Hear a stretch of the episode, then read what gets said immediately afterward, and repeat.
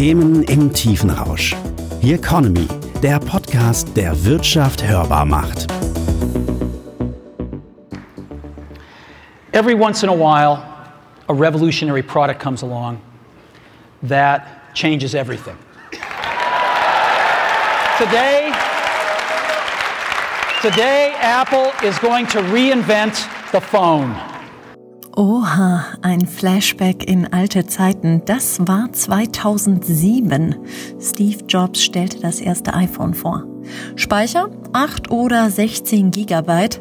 Zwölf Jahre später kommt das iPhone 11 mit bis zu 256 davon. Der Speicher hat sich also geschmeidig verzweiunddreißigfacht. Ob es nun der ganz große Speicher sein muss, das sei jetzt mal dahingestellt, aber klar ist, wir brauchen immer mehr davon für Fotos, für Apps, für Videos. Und wenn dieser Speicher voll läuft, tja, dann wird es hakelig. Das Gerät wird langsamer und wir saurer. Jetzt sind die kleinen Geräte in unserer Handtasche das eine, doch wie gehen Unternehmen mit einer explodierenden Datenmenge um? Und mit Updates und Neuinstallationen. Erst recht, wenn diese plötzlich kommen und die Kunden auf Antworten warten. Über eine mögliche Lösung wollen wir heute sprechen, über Containerization. Mein Name ist Jessica Springfeld und mein heutiger Gast ist ein Java Champion und Developer bei Red Hat. Herzlich willkommen, Markus Eisele. Herr Eisele, das Wort Containerization, mal davon abgesehen, dass es relativ schwer auszusprechen ist. Wovon reden wir? Es hört sich an wie Logistik und Frachtschiffe. Da sind Sie schon tatsächlich auf der richtigen Richtung unterwegs. Ähm, ich versuche das mal ein bisschen zu erklären und ähm, ich muss gleich um Entschuldigung bitten, dass es ein bisschen länger dauern wird. Wir fangen nämlich zu Hause beim Computer an. Denn äh, das ist das, was wir alle so vor uns sehen und haben. Und äh, wenn wir auf dem Computer eine Applikation ablaufen lassen, dann installieren wir die ja meistens. Und jeder, der schon mal ein bisschen länger denselben Computer benutzt hat, der kann sich auch gut dran erinnern, wie aufwendig das ist, dann wieder einzelne Programme darunter zu schmeißen oder ähm, sich einzelne kleine ZIP-Dateien wieder runterzuladen. Und ja, die die richtige IT, wie sie bei, bei großen Banken zum Beispiel oder auch in großen Logistikunternehmen ähm, stattfindet, die findet natürlich nicht mit so kleinen Computern statt. Und äh, da kann man sich so ein, ich sage es mal, runterladen und installieren auf den Rechnern nicht so richtig ähm, erlauben, weil es da einfach viel mehr gibt und viel größere Rechner. Und äh, in den vergangenen Jahren gab es da verschiedene Ansätze, das zu machen. Der Ansatz, der momentan favorisiert wird, ist tatsächlich diese Containerisierung. Wir versuchen es mal in Deutsch. Stellen Sie sich einen von diesen großen Shipping-Containern vor. Das ist ein, ist eine tolle, tolles Symbol, was man auch im Kopf behalten kann. Wenn man da was reinsteckt, ähm, dann wird das alles auf ein großes Containerschiff geladen. Und auf dem Containerschiff selber sind das alles die, die Standardbehälter. Das heißt, man kann die Schiffe so bauen, dass sie genau diese Container transportieren. Wir haben die, die Lkw-Trailer, die genau in der Lage sind, diese Standardcontainer zu transportieren. Kann man sich das ein bisschen vorstellen? Das kann man sich auf jeden Fall vorstellen. Aber was ist denn dann genau der Vorteil, wenn ich einen schön verpackten Container habe und den an Stelle XY äh, lege? Was ist dann sozusagen im Arbeitsalltag genau der Vorteil? Wenn man umziehen muss und sich so einen tollen kleinen ähm, Transporter besorgt und dann anfängt, seine Möbel da drin zu schichten, dann äh, hat man mal mehr oder mal weniger Glück. Da erkennt man dann immer sehr schnell, wer als Kind Tetris gespielt hat. Und es kommt tatsächlich auf das, das eigene Können an, wie toll man da seine Möbel und seine ganzen Hab, sein ganzes Hab und Gut drin verstecken kann, damit man möglichst wenig fahren muss. Und das Bild kann man auch schön auf so einen Computer verteilen. Beim Computer geht es natürlich nicht um den Raum, physikalisch, den man versucht optimal auszunutzen, sondern hauptsächlich um äh, die Rechenleistung und den Speicher, den ein Computer zur Verfügung stellt. Und der äh, Speicher, der ist natürlich sehr wertvoll. Das heißt, man versucht möglichst viel auf möglichst engem Raum unterzubringen. Und genau das schaffen diese Container. Das heißt, die Computer wissen genau, wie so ein Container auszuführen ist. Der hat die, die richtigen, ähm, ich, wie nennen wir das, nennen wir das äh, Shipping-Labels, ähm, die Versandinformationen da dran, weiß also, wie viel äh, da drin ist, wie viel Raum das Ding tatsächlich brauchen darf im Betrieb. Und das macht die Planung von großen Computersystemen und Landschaften, wo ganz viele Programme laufen, tatsächlich auch sehr viel einfacher. Dann gehen wir jetzt mal von den sehr, sehr bildlichen Beispielen in den ja oft sehr, sehr schnöden Arbeitsalltag. Für welche Unternehmen ist das denn zum Beispiel besonders wichtig? Was wäre jetzt so ein Anwendungsbeispiel, was Sie zum Beispiel tagtäglich auch in Ihrer Arbeit erleben? Wir suchen uns mal eine Banking-App raus. Das ist, glaube ich, das, was jeder so auf dem Handy hat heutzutage. Und ähm, ich bin mir ziemlich sicher, dass äh, am ersten des Monats, wer so lange der denn auf den Wochentag fällt, jeder morgens einfach mal auf sein Konto guckt und schaut, ob da der monatliche Gehaltscheck eingegangen ist. Und das heißt, die, die tatsächliche serverseitige Anwendung, die bei der Bank selber läuft und die ganzen Kontoinformationen verwaltet, ähm, die muss das natürlich dann bedienen. Wenn das alle gleichzeitig machen, dann braucht man da sehr viel Rechenpower für. Und wenn man sich jetzt überlegt, dass wir sowas in so eine große Applikation, so was wie eine Banking-Applikation in mehrere Container verpackt haben und klein gemacht haben, dann kann man sich, glaube ich, gut vorstellen, dass es möglich ist, einen Container, der zum Beispiel diese, diese Kontoübersicht darstellt, dass man von dem auf einmal ganz viel mehr hat und ganz viel mehr ausführen kann, als man das so typischerweise benutzen würde. Das heißt, man kann effektiv bestimmte Teile der, der Banking-Anwendung skalieren, so wie sie gerade da draußen gebraucht werden. Und das führt zu immensen Einsparungen tatsächlich im Betrieb, ähm, führt auch dazu, dass die Anwender ihre ähm, Applikationen schneller bedienen können, weil diese kleinen Applikationsanteile lassen sich einfach auch viel schneller starten und bewegen auf den Computersystemen. Die Kontoabrufe am Beginn des Monats sind übrigens das eine, eine wahre Anwenderflut, jedoch das andere. Bleiben wir also beim Online-Banking als Beispiel, denn da war in den letzten Monaten eine ganze Menge los. April 2020.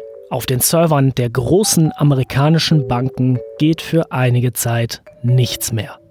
Well, new this morning, Wells Fargo customers listen up. The bank is experiencing outages right now that are impacting online banking services.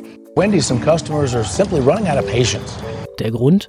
Viele Amerikaner erhielten einen Stimulusbonus. Ein paar hundert oder tausend Euro, um in Corona-Zeiten die Wirtschaft am Laufen zu halten.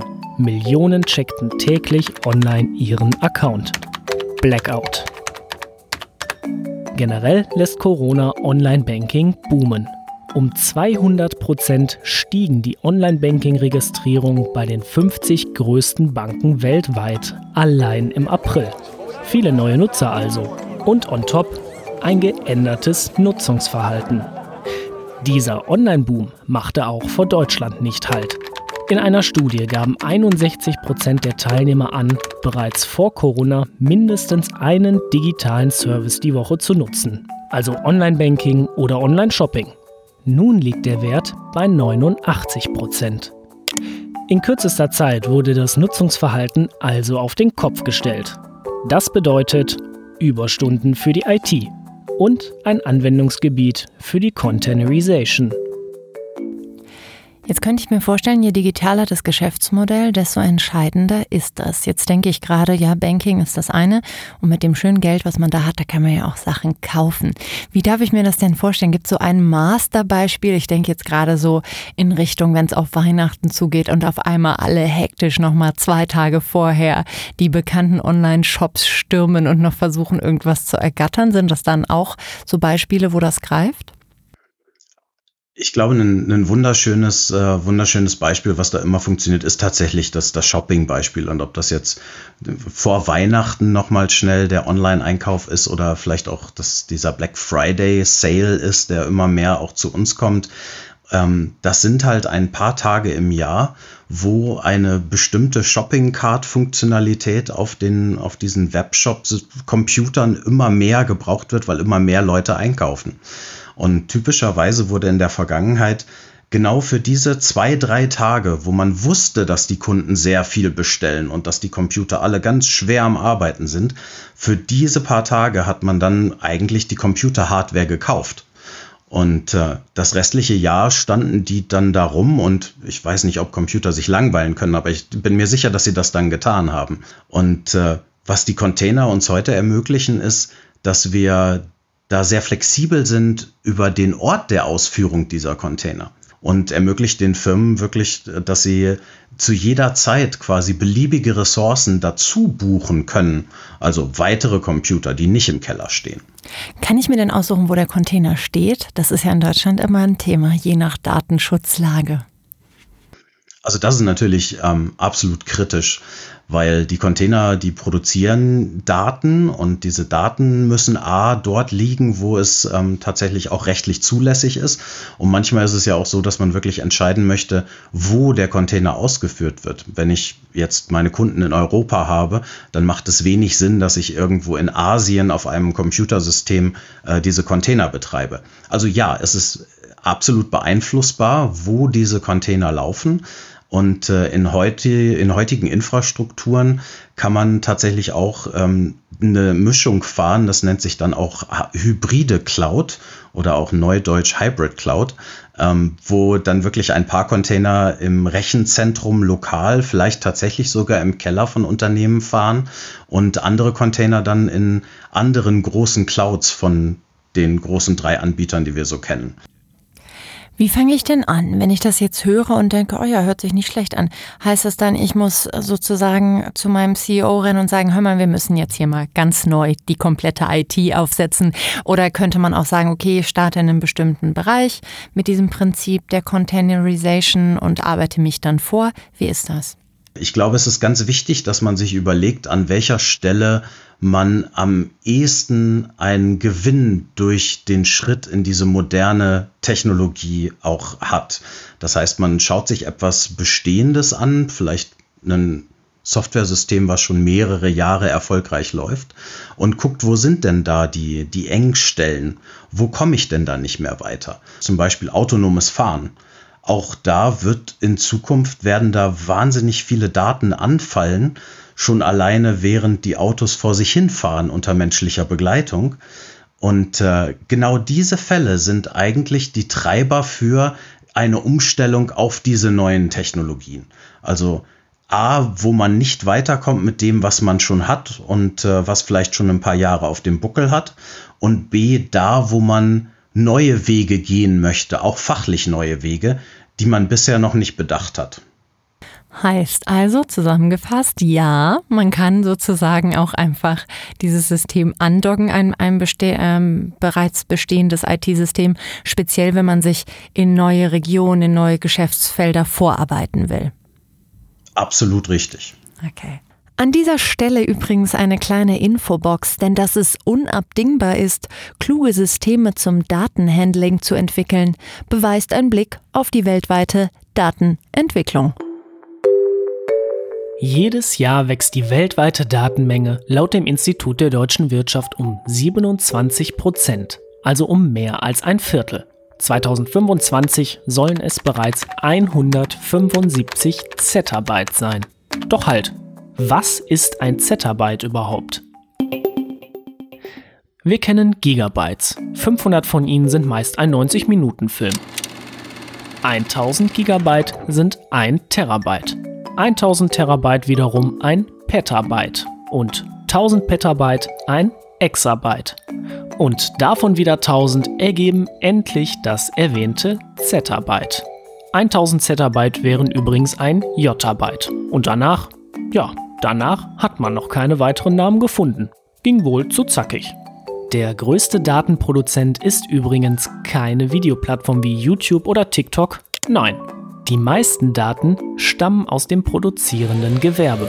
Sie entstehen bei der automatisierten Herstellung von Produkten oder der Vernetzung von Maschinen.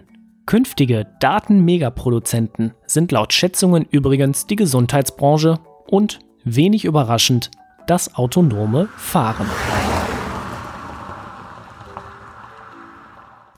Inwiefern ähm, glauben Sie denn, dass das wirklich auch äh, kriegsentscheidend sein wird, sozusagen in den nächsten Jahren? Also glauben Sie, man kann dann überhaupt ohne auskommen oder eben aufgrund dieser Datenwelle, die da immer mehr auf uns zurollt, ähm, dass es eigentlich kaum mehr dem Herr zu werden ist mit herkömmlicher IT oder sagen wir mal die IT, die wir so in den letzten fünf Jahren gesehen haben?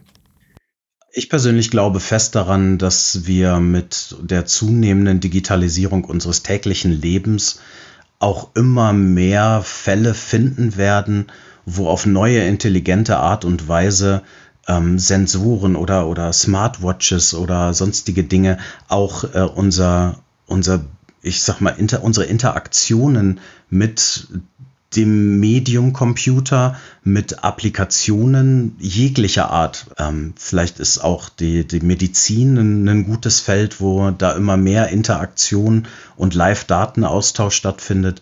Ich, ähm, ich glaube, dass man das nur noch mit ähm, auch einer konsequenten Anpassung an aktuelle IT-Entwicklungen beherrschen kann, äh, ohne sich zu verzetteln. Also das ist schon eine Voraussetzung dafür, dass man mit seiner eigenen IT wenigstens genauso schnell, wenn nicht sogar noch ein bisschen schneller unterwegs ist als die Welt da draußen, die sich ja auch ständig in einem Wandel befindet. Herr Eisele, vielen, vielen lieben Dank für diesen ja, Blick in die Zukunft, der jetzt schon längst begonnen hat. Und Ihnen, liebe Zuschauer, vielen, vielen Dank fürs Zuhören.